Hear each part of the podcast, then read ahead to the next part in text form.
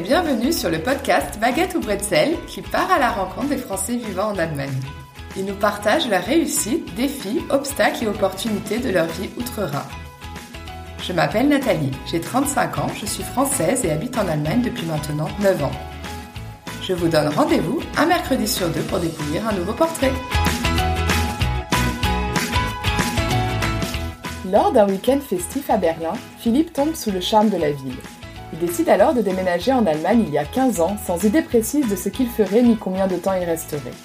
Il se laisse surtout porter par les rencontres et les opportunités qui se présentent à lui et réalise petit à petit ses deux rêves, devenir rédacteur web et DJ scratcher. Philippe nous raconte son parcours professionnel ainsi que personnel et nous parle de la vie nocturne à Berlin.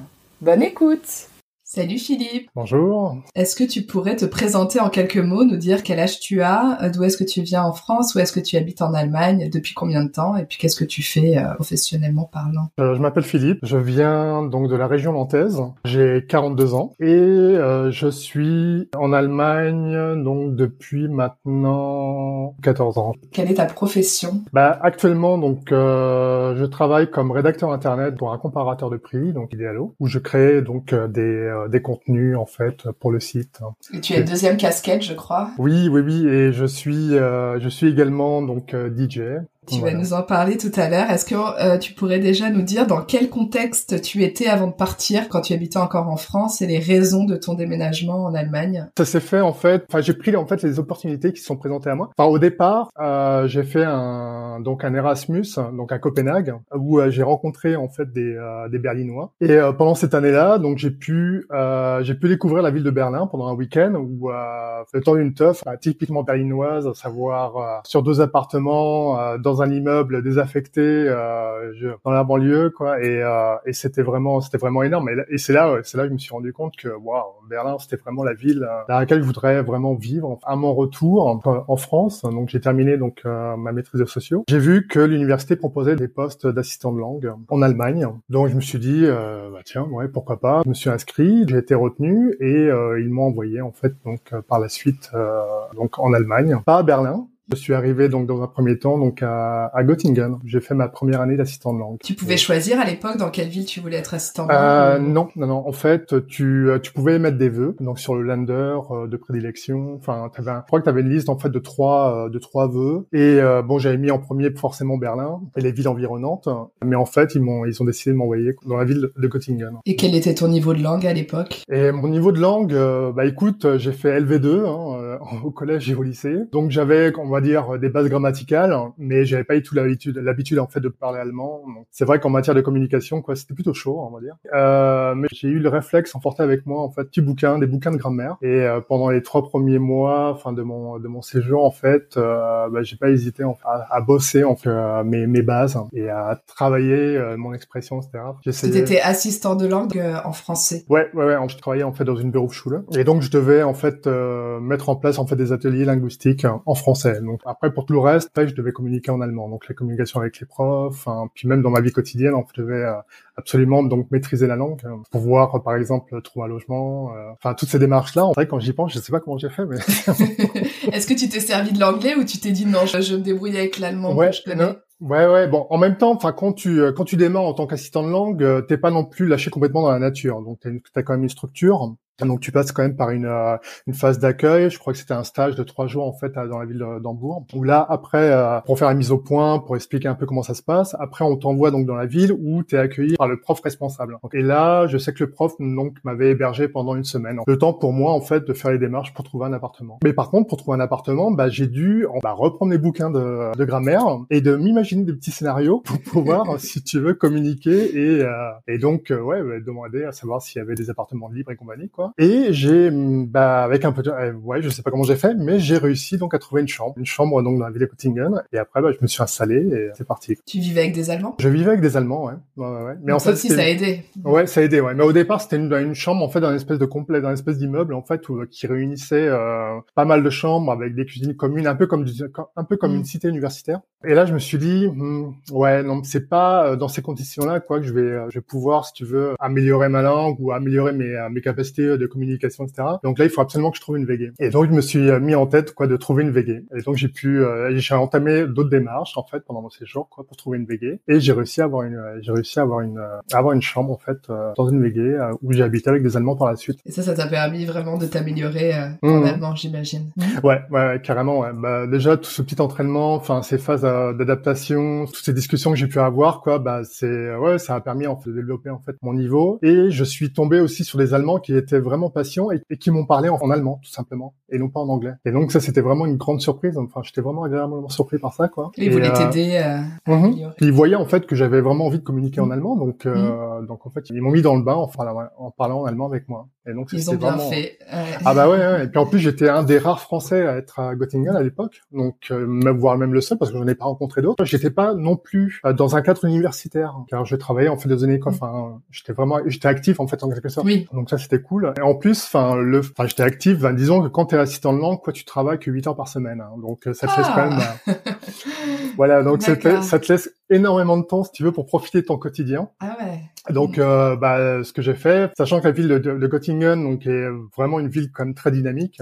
Enfin, je la, je la compare facilement avec la, la ville de Rennes, mhm. sachant qu'il y, a une université quand même assez importante et, euh, et même le, il y a quand même un réseau de bars quoi qui est assez prononcé avec pas mal de soirées. Donc, euh, bah, j'ai décidé non pas d'écumer les bars en quelque sorte, quoi, mais de voir, de, voir en fait ce qui se passait en fait euh, en termes de soirées. Et donc, ça m'a permis aussi de faire des rencontres. Donc, c'était plutôt cool. En fait, comme tu avais eu un coup de cœur pour Berlin, tu avais eu envie d'aller en Allemagne. Exactement, ouais. Est-ce que tu te dis, je resterai un an, deux ans c'était quoi ton, ton idée à la base?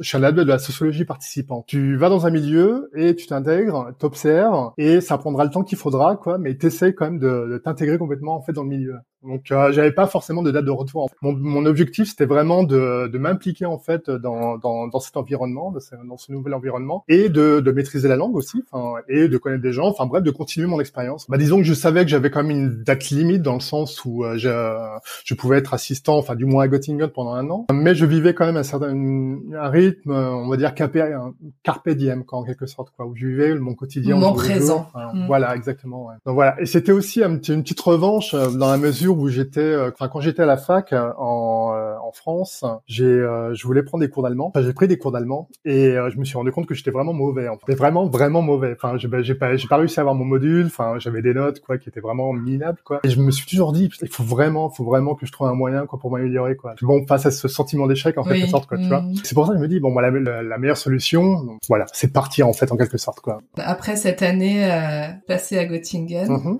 Qu'est-ce qui s'est bah, passé? bah, J'ai vu que je pouvais postuler pour euh, pour une deuxième année, donc euh, en tant qu'assistant. Et donc j'ai bah pareil, hein, liste de vœux. Donc euh, j'ai mis Berlin en, en tête. Et et là j'ai été pris en fait dans une non pas à Berlin même, mais dans dans une ville qui s'appelle Fürstenwald, qui est à qui se situe à 80 km de Berlin. Et là je me suis dit bon, bon c'est la bonne occasion en fait pour débarquer donc à, Berlin. Et au et au même moment en plus quand j'habitais à Göttingen, j'ai repris contact avec les Berlinois que j'avais connus donc à Copenhague et ses potes euh, donc avaient une chambre à disposition pour moi. Donc parfait. donc je me suis dit bon, bah, c'est bon, on y va. Hein, c'est euh, donc j'ai saisi donc l'opportunité et euh, donc je, je, suis parti donc pour Berlin et, et je bossais à Fürstenwald. Okay. Et, sachant que je bossais que 8 heures par semaine, pareil, donc enfin ça me dérangeait pas du tout en fait de, de me taper en quelque sorte la distance hein, pour aller là-bas. Et c'est là que mon aventure à Berlin a commencé. Donc là, tu as fait une deuxième année en tant qu'assistant de langue. Voilà. Et après, qu'est-ce que tu as cherché un job ou euh, Ouais, bah après. En France? Non. Euh, non, non, je suis pas rentré en France quand mon année d'assistant s'est terminée, donc j'ai décidé de rester. Et là, donc euh, j'ai vécu quand même trois mois de galère, euh, où là je, je, devais absolument trouver euh, trouver quelque chose. Donc tu vis avec un budget misérable, euh, genre 50 euros par mois. Mm. Heureusement, enfin les potes avec qui je vivais quoi étaient vraiment compréhensifs, donc dans le sens où ils ont mis en pause, si tu veux, le paiement du loyer, enfin de ma chambre en tout cas. Et à l'époque, la ma chambre ne coûtait vraiment pas, enfin était vraiment vraiment abordable, donc pouvait me permettre de trouver un travail et de, de payer par la suite. Et donc euh, et je me suis mis donc à chercher une, un poste, enfin tout et n'importe quoi dans un premier temps. Donc j'ai fait du call center. Enfin au bout d'un mois j'ai réussi à trouver une place dans un call center. Car il faut savoir que bah, même si mon allemand s'était amélioré quoi, bon j'étais quand même en phase de progression, mais j'avais pas encore atteint si tu veux un niveau euh, professionnel ah pour euh, pour pouvoir communiquer dans un mmh. cadre justement du travail etc quoi. Mais ça me servait d'expérience. Enfin c'était vraiment un très très bon entraînement. Trouver un table dans un call center. Ensuite, j'ai travaillé dans les bars aussi. Voilà, enfin je trouvais en fait, enfin je cherchais du travail via des petites annonces, car j'utilisais pas forcément Internet à l'époque. Donc il y avait un magazine spécialisé où tu pouvais donc trouver trouver des jobs en fait sur Berlin. Et donc ça m'a permis, si tu veux, de de survivre un petit peu quoi pendant ces trois mois. Et par la suite, j'ai réussi à, avoir à trouver une place en tant que professeur de français en fait dans un institut, dans un institut de langue où euh, je devais animer des ateliers linguistiques hein, que deux à trois fois par semaine hein, pour un groupe en fait de, euh, pas forcément d'étudiants mais de clients en quelque sorte. Enfin, de... Et donc ça c'était vraiment euh, c'était vraiment intéressant et c'est ça qui m'a un petit peu sauvé la mise aussi et ça et c'est cool parce que c'était vraiment dans la continuité en fait par rapport à ce que j'avais fait aussi en tant qu'assistant donc c'était vraiment bien. Et donc par la suite j'ai continué aussi à chercher quand même un poste, enfin on va dire un travail un peu mieux rémunéré. Enfin, j'étais toujours en recherche permanente, quoi, pour mm. savoir si je pouvais pas trouver quelque chose de mieux. Parce que tu voulais pas forcément travailler dans les dans les langues. Euh, si, mais je voyais, je voyais, ça plus comme un plaisir. Donc, euh, donc voilà, pas forcément faire ça à plein temps. Donc je faisais ça deux deux fois par semaine. Donc j'avais un petit rythme, c'était cool, quoi. C'était suffisant pour payer ma chambre. Mais j'avais envie, si tu veux, ouais, de m'investir en fait dans un travail comme un plein temps. C'était quoi à, à l'époque ton ton job rêvé Bah, j'avais pas forcément d'idées euh, d'idées précises, mais c'est vrai que je voulais, euh, enfin, j'avais toujours eu envie de devenir, enfin, rédacteur internet ou travailler vraiment dans, dans, le milieu en ligne. Et euh, bon, à la suite de mes recherches, euh, j'ai réussi quand même à trouver donc un, un poste pour une plateforme de blog, donc pour une startup qui recherchait en fait un, un Français. Et donc j'ai été pris. Donc c'était c'était cool. Et là, c'était vraiment ma première expérience dans un milieu vraiment allemand. Enfin, j'étais le seul Français en fait dans cette dans cette startup. Mmh. Il y avait une trentaine d'employés. C'était vraiment là, c'était vraiment bien. Ça m'a permis, si tu veux, de, de découvrir en fait tout tout l'univers en fait d'internet, enfin des plateformes, des, des blogs à l'époque, quoi, tu vois. Enfin, c'était à l'époque des skyblogs et compagnie, quoi. Tu vois. Mm.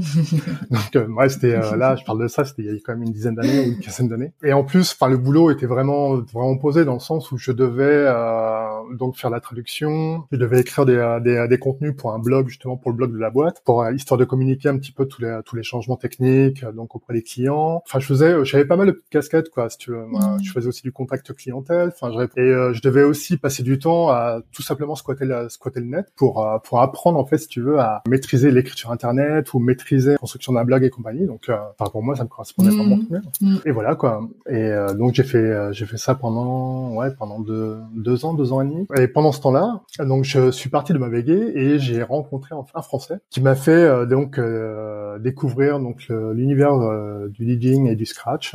Que c'était tout nouveau. bah en fait je sais pas. Bah disons que j'étais vraiment intéressé. Quand j'étais en France en fait j'étais vraiment intéressé par ça. Donc je téléchargeais donc à chaque année en fait les vidéos des, des championnats du monde de scratch. Euh, euh, j'avais aussi des potes quoi qui jouaient dans des bars en fait, euh, à Nantes j'étais vraiment impressionné enfin je me positionnais vraiment en tant que public on va dire averti enfin c'était pas vraiment une idée fixe quoi mais je me disais quoi que c'était cool quoi si si je pouvais en fait me lancer là-dedans quoi un jour mais en même temps en France enfin entre mon séjour à Copenhague j'étais dans une CTU après dans une résidence universitaire enfin bon ça je bougeais bougeais beaucoup donc j'étais pas suffisamment stable pour, si tu veux, investir dans du matos et me mm. lancer là-dedans. Quand j'ai rencontré potes euh, français, je me suis rendu compte, enfin, moi, je l'avais rencontré en fait au cours d'une soirée, et donc on avait commencé à parler de scratch, enfin, de, de scratcher, de DJ, euh, d'hip-hop et compagnie. Enfin, là, bon, on était, là, on s'est, euh, on s'est, on s'est vite rendu compte qu'on était vraiment sur la même longueur d'onde. Je me suis rendu compte, quoi, qu'il habitait à deux minutes de mon, de mon travail. Et donc, il m'a dit, bon, bah, écoute, si jamais t'as du temps, enfin, n'hésite pas à passer prendre un café, quoi, et comme ça, comme ça, tu pourras tester le matos mm. et compagnie, parce que lui, il a vraiment de France, quoi, il, a, il avait ramené tout son matos, sa table de mix, ses, euh, ses platines, euh, ses enceintes et compagnie, quoi. Donc, euh, enfin, son, son appart, quoi, c'était vraiment un home studio. Donc, j'ai débarqué là-bas, j'ai testé le truc. Par la suite, bah, j'étais tous les jours chez lui. En fait. c'est devenu une passion, quoi. Ah bah, c'est devenu, bah, c'était le déclic. Et lui, ça lui faisait plaisir parce qu'il n'avait pas rencontré de, de, gens, en fait, qui faisaient du son comme ça, enfin, on va dire investi, car il débarquait aussi ce bar Et donc voilà. Et donc par la suite, après c'est une aventure, hein, parce qu'en fait, lui, il devait rentrer en France puisqu'il avait terminé son stage, mais en fait, il avait pas du tout envie de rentrer. Il avait envie de rester, donc euh, il m'a dit ouais, je sais pas, j'ai pas de solution, etc. Enfin, comment faire? De manière spontanée, je lui ai dit bah t'as qu'à squatter dans ma chambre. Voilà. il m'a dit bah ouais, carrément. Donc, avec tout le matos. Avec tout le exactement ouais. Donc en fait, il a débarqué en fait dans ma veguée avec tout son matos et j'avais une chambre de allez de 20 mètres carrés hein, grand max hein, avec tout son matos euh, son pieu enfin bref euh, toutes ses affaires et compagnie quoi. Et on a vécu en fait dans cette chambre là pendant six mois en faisant du son et compagnie. Enfin, c'était vraiment énorme et moi je bossais aussi en même temps quoi. Enfin et lui je crois qu'il terminait aussi son, son mémoire en fait euh, de, de, fin de cycle c'était vraiment il y avait vraiment une, une très très bonne dynamique hein. sauf pour mes colocataires qui, qui m'ont dit en fait au bout d'un moment bon moi Philippe bon le fait que tu te lances dans le son enfin là on est vraiment pour enfin c'est vraiment cool. En plus on aime bien on aime, bien la zik et compagnie, quoi. Mais par contre, il faut que tu déménages. Ah oui. il faut que tu faut que ailles bien, en fait, avec ton pote, quoi, parce que là, on peut plus, quoi. Parce que c'est vrai qu'il y avait énormément de bases. en plus, le, pote mixait de la drum bass. Enfin, En plus, on était tous en apprentissage. Donc moi, j'apprenais à scratcher. Donc tu vois, c'est un peu comme quand tu apprends le violon. oui. Euh, J'ai pensé au violon aussi. au bout d'un moment, t'en plus. Et là, je dis à mon coloc, bon, écoute, t'inquiète pas, en trois semaines, je trouve un truc. Et au bout de trois semaines, bah, avec le pote euh, français, justement, bah, on a trouvé en fait une colocation. Quoi. Là, je vivais à Friedrichshain, et donc j'ai on a déménagé à Neukölln. On a trouvé donc une, colo une euh, un appartement. Euh, c'est, il y avait, je sais pas, moi, il y avait combien de chambres? Il y avait cinq chambres plus un salon. Enfin, pour un prix dérisoire, genre 600 euros par mois. Enfin, c'était Berlin, quoi. Berlin, il y a 15 ans. Ouais, il y a 10 ans. Ouais. Et là, on s'est dit, bah tiens, bah on va demander à, à d'autres gens qu'on avait connus entre temps de venir avec nous. Et je me suis retrouvé à évoluer en fait dans une Euh, composé uniquement de DJ. Donc si tu veux, ça m'a bah, ça m'a boosté quoi. Mais pendant et là je me suis dit bon là c'est bon, je me sens comme chez moi. Enfin j'investis dans du matos. Euh, et là j'ai commencé à m'acheter euh, des platines, une table de mix, enfin bon tout le matos nécessaire pour me lancer dans le son, des vinyles. Voilà c'était parti quoi. Et en même temps, enfin je continuais à bosser, à bosser et je donnais aussi des cours. Donc c'était vraiment ouais j'avais on va dire un emploi du temps quand relativement chargé parce que ouais parce qu'en mine de rien j'ai réussi quand même à avoir un niveau, enfin un niveau on va dire professionnel, mais au moins un, niveau suffisant, si tu veux, pour mm. pouvoir me permettre, si tu veux, de, de jouer en fait à l'extérieur. Mm. Ok, donc là tu as commencé à donc là on a commencé aller voir des bars. Euh. Voilà exactement quoi et on a comment et on a mis en place euh, une série de, de soirées dans les bars euh, environnants donc. donc tu avais trois métiers en un quoi en une journée. Oui oui bah j'ai pas mal d'activités en même temps ouais ouais ouais. Parce que c'est la semaine. Alors Berlin, voilà, est connu aussi pour sa scène de la nuit, mm-hmm. mais c'est aussi là en semaine ou c'est surtout le week-end? Ou c'est tout le temps? Ah, bah, c'était en, euh, c'était en semaine. Ouais. En semaine, enfin à partir du mercredi notamment. Et euh, le week-end. Ouais. donc ça te faisait, euh, ouais, ta, semaine était bien chargée. Ouais, ouais, ouais. Ça plus les teufs à la veillée, enfin, enfin dans ouais, colocation, enfin bon, tu vois, tu vois, cool, c'était vraiment dynamique. Hein. Et alors, c'est comment d'approcher un bar euh, quand on n'est pas professionnel, pas encore trop connu Est-ce que c'était facile? Est-ce que t'as galéré? ah, Bah, disons qu'on était déjà, on était à plusieurs, et bah non, c'est pas difficile dans le sens où bah tu rentres tout simplement dans le bar, tu demandes à parler avec le responsable, et tu regardes de savoir s'il y a déjà du matos déjà installé, quoi, pour voir s'il y a déjà, on va dire, un climat propice mmh. à, la, à, la, mise en place d'une soirée. Et par la suite, bah, tu demandes, tout simplement. Et voilà, et tu reçois une réponse, à savoir si c'est oui. Mais t'étais payé ou tu faisais ça au début euh, bah, Au départ, euh, oui, on recevait en fait euh, à chaque fois donc une commission en fait sur les consommations. Donc il y avait euh, ce qu'on appelle le DJ Euro. Les clients payaient à chaque fois un euro supplémentaire en fait, sur, leur, sur leur première consommation et le surplus en fait revenait au fait au DJ. Et ça, ça se faisait dans plusieurs bars comme ça? C'était le principe? Euh, ok. Ouais, ouais, c'était un principe. Enfin, ouais, du moins, euh, du moins dans, dans. Et vous étiez plusieurs. Pourquoi en fait vous faisiez la même chose, mais euh, vous enchaîniez en fait chacun vos sets? Ouais, voilà, ouais. Bon, disons qu'on a réussi à se constituer, comment dire, un crew composé de de trois, quatre personnes. Et ouais, on enchaînait. Enfin, on faisait chacun des un set. et entre temps, on organisait aussi des crowd sessions où qui se déroulaient plus en fait en journée, en fait le dimanche après-midi. Où là, on a on essayait quand même de comment dire de d'inviter en fait tous les scratchers du coin quoi à venir s'exprimer mm. tout simplement quoi pendant euh, pendant notre session. Ok. C'est quoi la différence entre DJ et scratcher? Le scratch est une spécialité qui consiste à déplacer en fait le vinyle en fait un son euh, sur vinyle quoi euh, de mouvements particuliers et donc euh, dans le but de, si tu veux de produire un son un Un nouveau son. Voilà un nouveau son. Ouais, ouais, Et euh, de, le DJ il enchaîne. voilà il enchaîne en fait déjà existant. Mm-hmm, exactement ouais. Alors que le scratcher lui tend à produire son propre son quoi.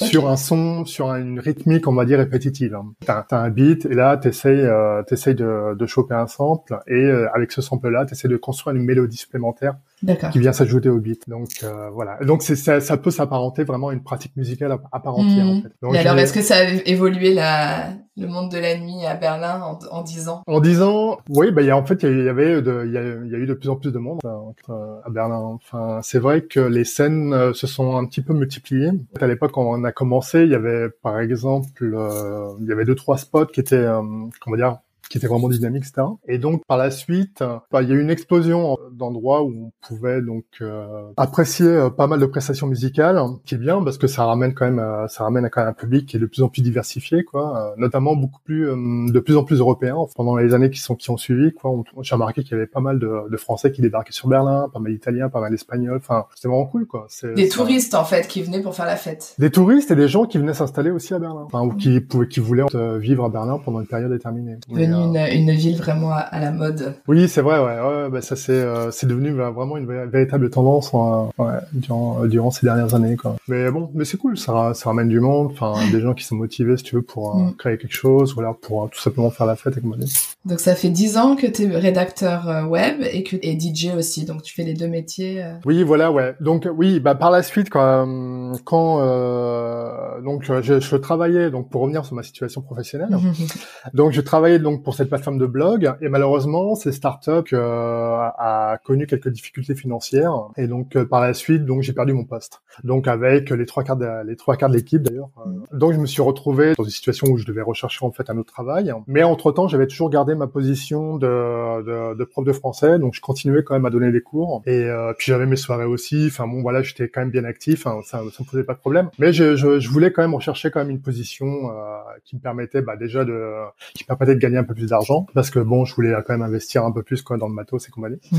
Et euh, puis même pour euh, me concrétiser aussi sur le plan professionnel. Et euh, j'ai trouvé donc un poste de rédacteur en fait à Idealo, donc, donc un comparateur de prix, qui à l'époque avait un blog dédié aux tendances et à l'actualité si tu veux high tech.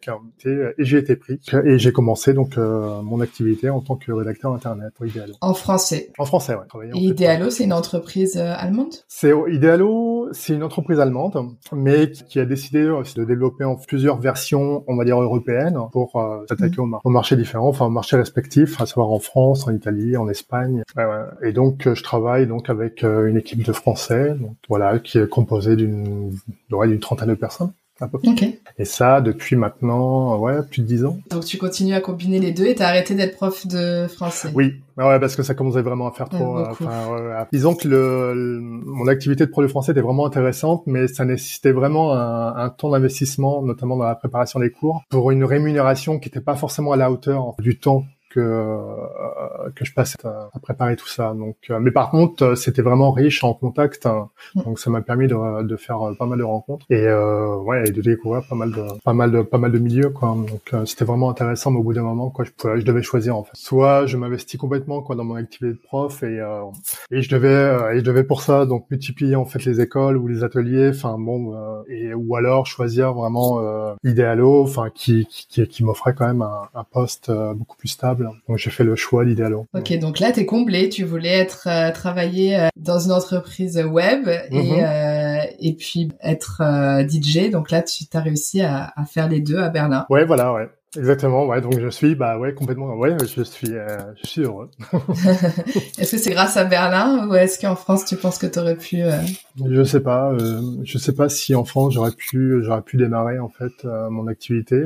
Bah, je viens de Nantes, bon, même si Nantes quand même avait était connu quand même, bon, du moins à l'époque, pour euh, son dynamisme et ses bars euh, et tout son réseau associatif, quoi, qui offrait un panel comme assez diversifié de, de soirées ou de, de rencontres culturelles. J'ai euh, bon, j'ai senti quand même que, je sais pas, que la, que l'atmosphère là-bas était quand même un tantinet étriqué en quelque sorte, quoi. Donc, euh, non, quand je suis arrivé à Berlin, j'ai vraiment, comment dire, ressenti une sensation de liberté en fait, en quelque mmh. sorte que j'avais pas en France. Il y avait plein d'opportunités qui voilà, s'offrir à toi. Donc c'est peut-être le fait d'arriver dans une capitale, dans une capitale européenne en plus, enfin que tu sois quand même nouveau, enfin que t'es, euh, enfin que tu te places aussi dans une position, si tu veux, de euh, pas forcément de touriste, mais bon aussi, toi, dans le sens où euh, bah toi tu, tu, découvres un, milieu qui est complètement inconnu. En fait. Cette espèce d'effervescence en quelque sorte, tu ce dynamisme que tu n'aurais pas si tu veux, dans un milieu que tu connais très bien, en fait. Je pense que c'est le fait d'avoir bougé, en fait, si tu veux, qui a développé, en fait, ces, ces envies de, de, bah, de passer à l'acte et de me lancer, en fait, dans des, dans des activités, en fait, qui m'intéressaient. Plutôt le fait que d'arriver complètement à Berlin. Enfin, je,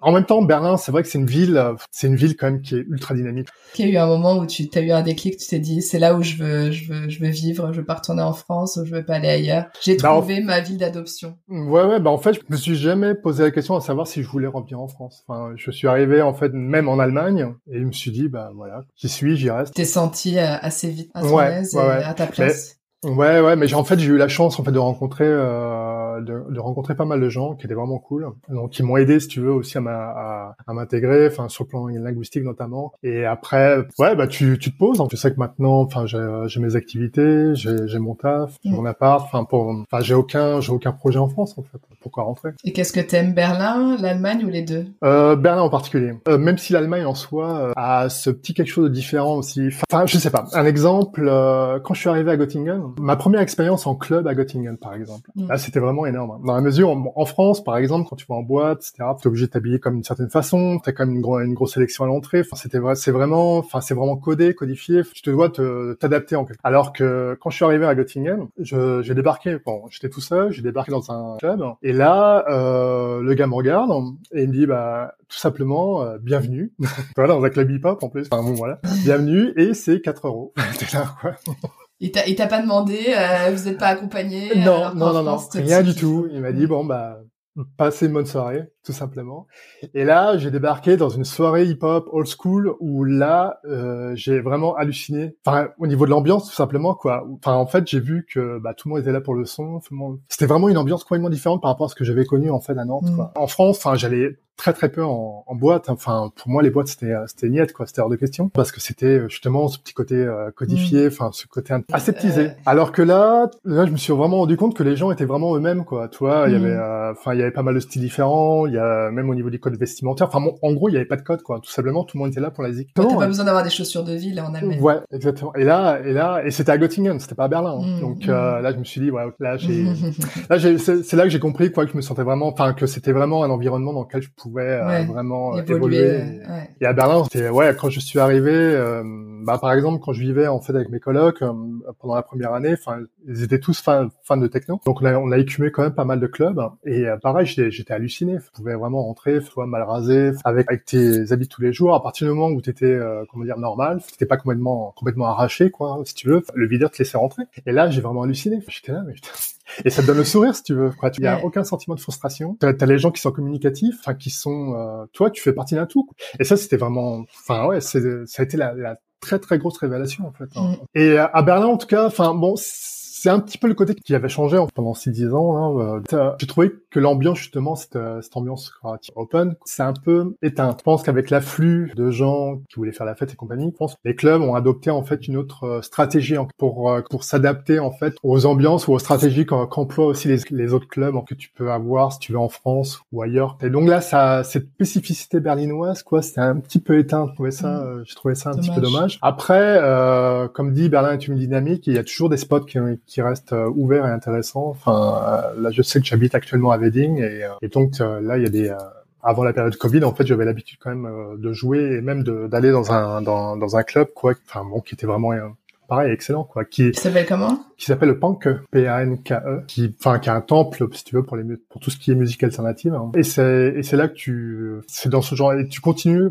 si tu veux à, à avoir ce genre de sensation ou à tu rentres dans le club, quoi, tu te sens vraiment comme chez toi, tu te sens comme un peu comme dans ton, dans ton salon. C'est vraiment agréable. Et il y a encore des endroits, enfin comme ça. Enfin, j'espère que ces endroits-là vont pas fermer à cause du Covid. Que là, c'est vrai que ça a mis un petit coup de un petit mm. coup de frein à toute cette énergie, quoi. Mais... Comment ça s'est passé d'ailleurs cette euh, cette dernière année où euh, j'imagine t'as as pu continuer à être rédacteur web à 100%, mais par contre euh, DJ plus difficile. Ah bah DJ ouais beaucoup plus difficile. Bah si tu veux, ça tout s'est arrêté du jour au lendemain. Hein. C'est bah tous les bars ont fermé, enfin les clubs aussi. Mais en même temps, enfin moi perso, ça ne m'a pas forcément dérangé dans le sens où, euh, si tu veux, je, je suis pas, je suis pas professionnel. Quoi. Donc l'activité de DJ fait partie intégrante de, de ma vie, mais bon, j'ai jamais euh, visé d'envie. Voilà. Euh, du coup, ça m'a pas forcément si perturbé que ça. Enfin, et j'ai profité aussi de l'occasion, si tu veux, pour me consacrer à des projets un peu plus personnels en fait en termes de production. Pour être prêt quand ça rouvre là. Ouais, voilà, exactement. Ouais, voilà. mais mais c'est vrai que pour, pour les autres qui en vivent, c'est vrai que ça a été un coup dur. Hein. Mais je sais qu'il y a certains endroits qui organisent, si tu veux, des sessions, euh, des sessions stream où, euh,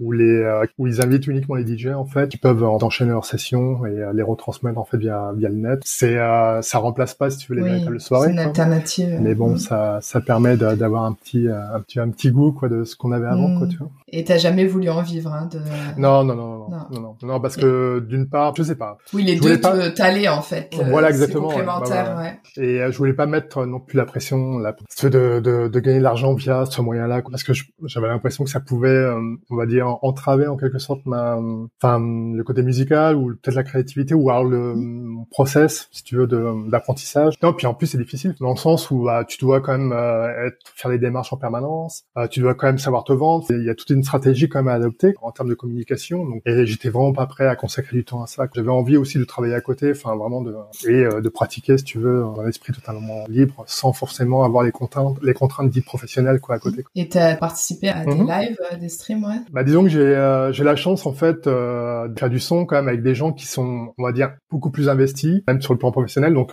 ça m'a permis aussi de participer à pas mal de sessions, donc et notamment des sessions stream quoi qu'ils ont organisées récemment. T'as un site web ou une page Oui, bah on a, mais en fait le crew dans lequel j'évolue quoi s'appelle Itia With That. Donc Itia With That, donc c'est un peu difficile à, prononcer. Ah oui. qui, qui, veut dire? Qui veut dire, je crois que c'était le titre d'une chanson des, euh, des Roots ou alors d'un autre groupe de hip-hop. On avait trouvé ça, on dit ah tiens ça, ça sonne bien et tout. Quoi. même si c'est un peu difficile à prononcer. Quoi. Et une, vous avez un, un, site ou un SoundCloud? Oui, bon, on a une page Facebook quoi, tout simplement. Page Facebook. Voilà, puis on a un SoundCloud. Je sais pas si tu as quelque chose à, rajouter sur tout ce qu'on vient de dire, sur ton parcours ou euh, ton expérience euh, en tant que Français en Allemagne? Non, mais euh, qu'est-ce que je peux rajouter?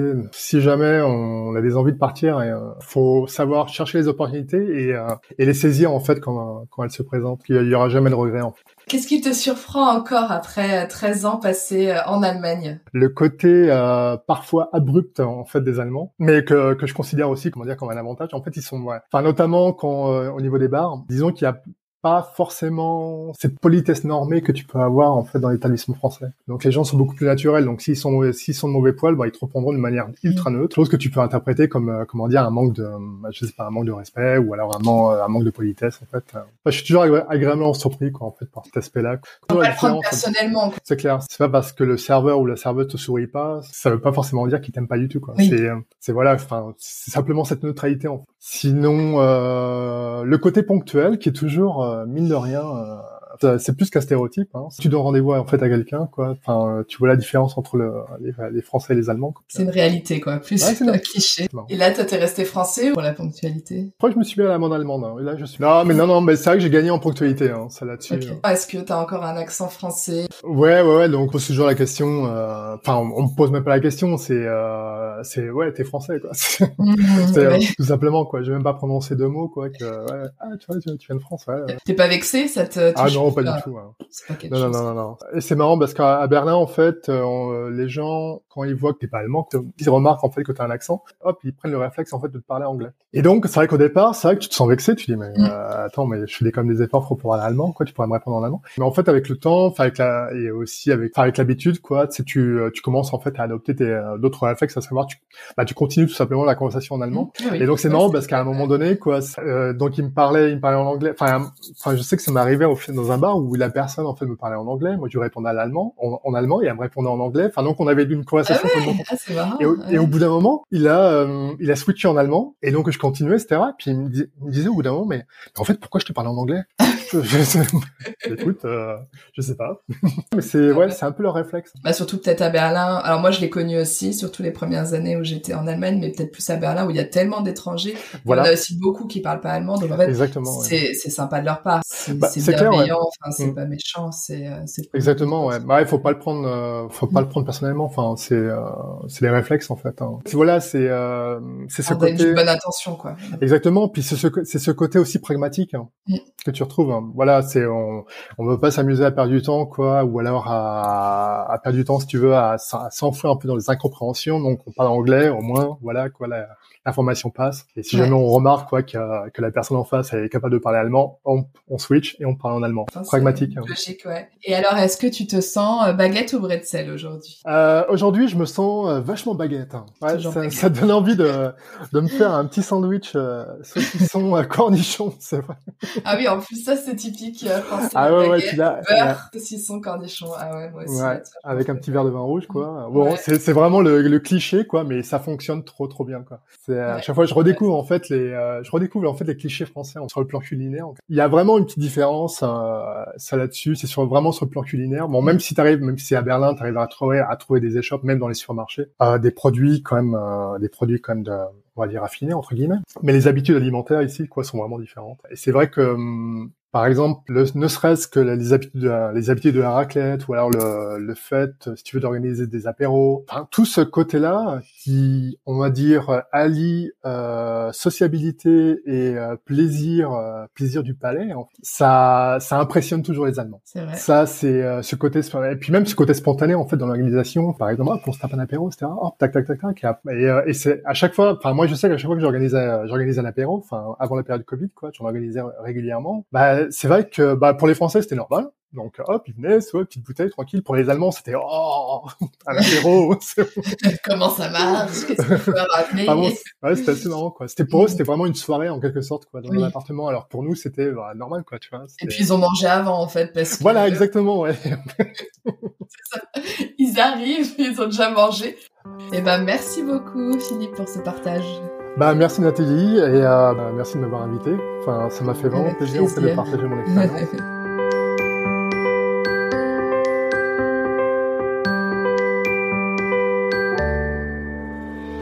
J'espère que ce nouveau portrait vous a plu. Vous pouvez soutenir ce podcast en lui attribuant 5 étoiles sur Apple Podcast ou en vous abonnant via la plateforme d'écoute que vous utilisez. Merci pour votre soutien et à bientôt. Tchuss